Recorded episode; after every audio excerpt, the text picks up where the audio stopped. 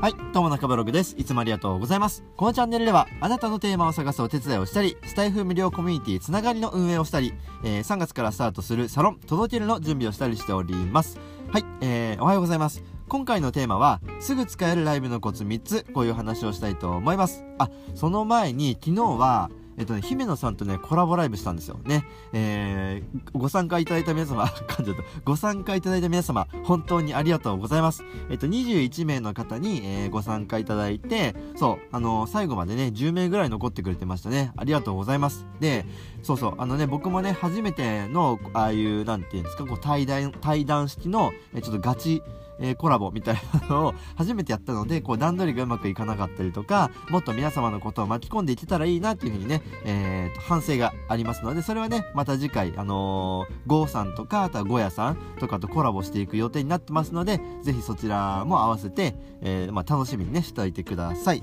はい。で、えー今回の話は、あ、アーカイブに残ってるからね、アーカイブに残ってるんで、ぜひ皆さん聞いてください。はい、えーということで、今回のテーマは、えーすぐ使えるライブのコツ3つ、こういう話をしたいと思います。ね、まあ、昨日気がついたこともあるので、まあ、それをシェアしたいなっていう感じなんですけども、はい、えっ、と、川原拓さんって皆さんご存知ですか？ちょっと話は変わって、川原拓さんっていう、えっ、と、こんまりさんっていう、こんまりメソッドっていう、なんかね、お片付けの、えーで、有名な方ですね。そう。がいらっしゃるんですよ。こんまりさんという方。まあ、女性の方は特にご存知の方も多いかもしれません。で、そのこんまりさんの旦那さんが川原卓巳さんなんですけど、こんまりさんの、えー、と旦那さんでもありながらプロデュースもされてるんですね。だから夫婦で一緒のことをやってるんですけど、うん、この方が Voicy もやってるんですよ。で、僕は、えー、と Voicy とあとスタンド FM 両方ね、えーヘビーユーザーでございますから使わせていただいてるんですけども、そう。あの川原卓巳さんはクラブハウスもやっててめちゃめちゃね優しいんですよ。でこう寄り添いの仕方とかすごい上手だし、うん、あ人材会社でもね働いてた経験があるらしいんですよね。そう。まあなので、まあ、そういう経験も活かしながら Voicy でこう人との寄り添い方とか、うん、あの強みとかテーマの見せ方みたいなのを、えー配信されていらっしゃってあの僕とねすごくね近しい方だなって思ったんですよね。だからこの方のね、えー真似をどんどんしていこうと。はい。あのまあそんな感じでございますね。もうすごくいいんですよ。皆さんもねぜひね川原卓巳でねぜひ Twitter とか Voicy 調べていただければ、えーいいかなと思います。でその方が昨日ツイートしてたんですよ。で今日の本題ですね。その方が昨日ツイートしてた。えっ、とシンプルかつ要点をつかんで話すのができないとオンライン化した時代に新しい人とつながりにくくなってくるよってね、えーこういうツイートをされていました。で確かにそうだなっていうふうに思ったんですよ。ねえーシンプルかつ要点をつかんで話すのができないと、うん、あのこれからの時代ね音声の時代になった時、えー、とクラブハウスとか、えーまあ、YouTube もライブとかやってるけど新しい人と、うん、つながるのが、ね、時間もかじ時間もねどんどんね限られてくるし、うん。あのー相手のこう要点をちょっと、まあ、要はねコミュニケーションちゃんと取れないと、あのーオンラインの世界でもダメだよっていうことなんですけどあの僕もねあのー耳がね皆さん超えてきてると思うんですよね、えー耳が超えてきてる、まあ、例えばあの僕もね昨日会社でねあの全く同じこと思ったんですけど昨日会社で、えっと、80人ぐらいが一緒にね、えー同時に Zoom で、えー参加する研修みたいなのがあったんですよね。それは僕はアパレルなので、えっと、売り場の、えー作り方ですね、え VMD、えっと、ビジュアルマーチャンダイジングについてのえーとなんだ、まあ、講義みたいなのがあったんですよ。でなんかねもうすごい古いんですよね。うちの会社4000人ぐらいいてで店長はえー、とだから昨日80人ぐらい参加したんですよね。そう。そう。まあそう考えたら僕あれじゃないですか。4000人中80人ぐらいに入ってるんで結構頑張ってると思いません？まあまあその話はいいとしてまあまあそれはねもう店長とかもうね価値ないから別にいいんですけどえー、とごめん話がそれてきた、えー昨日会社であのあれなんですよ。あのー資料も出してきたんですけどその資料も10年前の資料を使ってるんですよ。意味わかんないですね。10年前の資料を使って話をしてくるしその話をしている、えー、と代表の方要はこう VMD 化っていうのがあるんですけどその VMD 化のこれ話聞かれたらどうしようかな。まあいいか。VMD 化のえー、とそのトップの方ももう全然話すの上手じゃなくてうん。あのーなんだろうな。だから聞く気が起きなかったんですよねもう正直言って聞く気が全然起きなくてうんあの全然聞いてなかったんですよ だって資料を見ればわかることだし、なんならその資料も10年前の資料だし、えっと、参考にしている数字も、えっと、まあ、作体はもちろん当てにならないから引っ張り出せないけども、えっと、6年前とか7年前の数字を引っ張ってきて、それで僕たちに話をしてるわけですよ。ね。それはね、聞く気ない、聞く気起きないですし、その人が10年前と分析の仕方は変わらないって言ってたんですよ。いやいやいや、変わってるからっていうね、えー、まあっていうのがあったんですけど、まあちょっと愚痴っぽくなってきたんで、もうこの辺でやめにしよう。で、えっ、ー、と、まあそういう風にあって、みんなね、耳がね、肥えてきてると思うんですよね。そう。で、まあ今肥えていない方も、えっ、ー、と、まあ、えー、音声に入ってきていない方もいると思います。そういう方はこれからどんどん耳が超えてくると思うので、これは時間の問題だと思うんですよ。まあ、なので、そう、えー、今日はね、僕がライブとか人と話す上で、えー、人と話す上で気をつけていること3つ、えこれをね、今日シェアしたいと思います。ちょっと長くなっちゃったんで、ごめんね。で、結論なんですけど、えすぐ使えるライブのコツ3つ。これは、え1つ目、相づちを入れすぎないようにしよう。え2つ目、相づちのパターンを増やしましょう。え3つ目、途中で簡単にまとめましょうっていうのね、サクッとね、お話ししたいいと思います。はい、1つ目、相づちを入れすぎない。これは、うん、これ音声配信で離れた距離で話をしていると、うん、なんかね、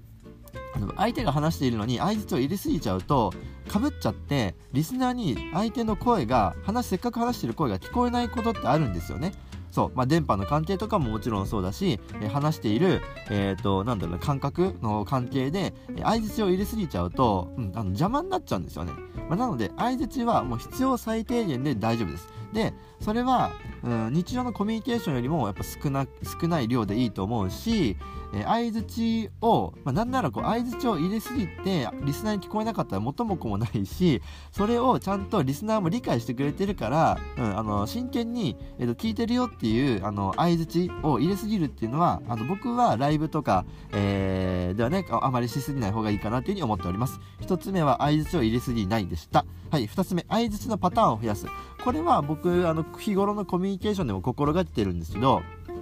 結構、うん、あ、そうなんだ、うんうん、あ、うん、なるほどね、うんうん、えー、あ、なるほど、うんうん、はいはい、はいはい、とかで終わりにしちゃってる人が多いと思います。でも、あの、僕だったら、えっと、結構ね、あの、相槌で心がけているのは、もちろんさっきのなるほどね、うんうんとかも使いますよ。で、えなるほどね、うんうん、あ、あ例えばね、例えば、あ、なるほど、あ、素敵ですね、あ、そうなんですか、あ、いいですね、あ、さすがですね。まあ、みたいにね、そう、あ、あもう神じゃないですかみたいな、こういうのもいいかもね。あ、神じゃないですかかっこいいですね。いや、尊敬します。みたいな、えー、のが皆さんつらつら出てきますか？ね。これね、すごいおすすめです。あの相手にこう話がちゃんと聞いてるよっていうのももちろん伝わるし、えーと、感情もこもるし、えー、となんだろうな。あ何よりも話している相手がすごく気持ちよくなるのでどんどんどんどん、えーと、相手が話をしてくれるようになります。と僕は思っております。ね。え、ー、とライブだとあの僕はまだライブの経験そんなに多くないから偉そうにそんなこと言えないんですけどあの日頃のコミュニケーションだとやっぱりそういう風にね、えー、うんうん、はいはい、あ、そうなんだね、ぐらいで終わらす相づちじゃなくて、相づちの、相づちのパターンっていうのを意識して、あ、素敵だね、あ、そうなんだ、さすがだね、え、知らなかったわ、すごいね、かっこいいね、あ、どうやったの？とか、ね、そういう、どうやったの？は質問になっちゃうからダメだな。まあそういう風に、えっ、ー、とね、つらつらね、そういう風に出てくるから、出てくると、相手の、えっ、ー、とですね、こう、ポテンシャル、え、持っているものっていうのを引き出すことができるようになるので、僕はこれおすすめでございます。2つ目は相づちのパターンを増やすでございますした。はい、えー、3つ目、途中で簡単にまとめる。これはね、なかなか難しいんですけど、うん、あのー リスナーがいるじゃないですか。で、後から入ってきたリスナーもいるわけですよね。まあ、なので、えっと、まあ、そういう方にも少しは配慮しようとね、えー、そういう話でございます。ね。なので、うん、とか、まあ、えー、話すのが、えっと、まあ、なんだろうな、うん、まあ、相手の方が、こう、一生懸命やっぱり話してくれるから、やっぱりそれを要点を使いつまんで、えっと、まとめるっていう作業が必要になるんですよね。それは、あの、最初僕がお伝えした川川原拓海さんのツイートのシンプルかつ要点を掴んで、えー、っと、話す。ね。これと同じだと思いますね。相手の話をシンプルに、こう、要点だけ掴んで話す、話して、え、代理で皆様に、リスナーの方に届けてあげるっていうのが、えー、っと、ただ話を聞くだけじゃダメなんですよね。相方っていうのは。えなので、それを僕は、えー、気をつけた方がいいかなって思います。ね、難しいけどどね、これは。まあ、トレーニングだと思います。途中で簡単にまとめるっていうのが3つ目でございました。はい、えー、ということで、いかがでしたでしょうか？えー、3つ、えー、お話しさせていただきました。すぐ使えるライブのコツ、え、それは1つ目、相槌を入れすぎない。2つ目、相槌のパターンを増やしましょう。3つ目、途中で簡単にまとめましょうということでございました。はい、えーね、そう、まあ結局ね、コミュニケーションなんですよ。結局コミュニケーション、ね、ざっくり言っちゃうと、ね、まあ、コミュニケーションって言っても、コミュニケーションってね、結構他人に渡ってくるから、まあ、そこから先はね、えー、どんどん掘り下げていっていただきたいんですが、ね、えー、こういうふうにこう生で相手とこうリアルでね、話をしていくっていう機会はね、えー、どんどんこれから増えていくと思いますし、うん、あのリスナーの方の耳をどんどん超えてくるから、あのどんどんね、鍛えていかない、どんどんってめっちゃ使うな。たくさんね、僕らは鍛えていかなきゃいけないわけでございますよ。はい、えという話でございました。ね、皆さんもね、これらをぜひね、参考にして意識してやっていきましょう。ということで、今回の合わせて聞きたいは、121回目でお話ししております。ライブで最初の一言は〇〇が最適、えー、こういう話をしているんですが、中身は何かっていうと、はじめましてっていうのは使わない方がいいですよって。そういう話をしてます。ね、皆さん、はじめましてって使ってる方もね、いると思うんですけど、えっ、と、まあ、悪くはないです。悪くはないんですけど、はじめましてっていうのは、えっ、と、僕は使わない方がいいよって話をね、ちゃんと根拠を持って話をしてるので、もしよかったら121回目の話も聞いてみてください。はい、えっ、と、リンクをね、えー、なんだ、概要欄に貼っておきます。はい、えー、いかがでしたでしょうか？ためになった方、いいね、フォロー、コメント、えー、どんどんお願いいたします。はい。で、えっ、ー、と、そうですね、え概要欄には僕が3ヶ月突っ走ってきたノウハウを詰めた公式 LINE、えー、僕が、参考にしてきた池早さんの、えー、公式メルマガとか、えおすすめの勉強方法ね、えー、大悟さんおすすめの勉強方法のリンクなどを載せております。あの、すべて無料でプレゼントついてますので、ぜひお試し、気軽にね、お試しください。え無料の理由は積み上げてきたものを手直ししているだけなので、もう全く怪しくないから大丈夫。一緒に、え皆さんと音声上手くなりたいっていう、ただそれだけの話なので、えー、ぜひね、結果成果を出していきましょう。はい、えー、ということで最後までありがとうございました。ね、えー、これからどんどんね、コラボしていきたいと思ってるので、気軽にコメントレターいただければと思います。はい、えー、それでは今日も明日もリスナーのために、ポッドキャストであなたを届けていきましょう。中ブログ、中 P でした。ではまた。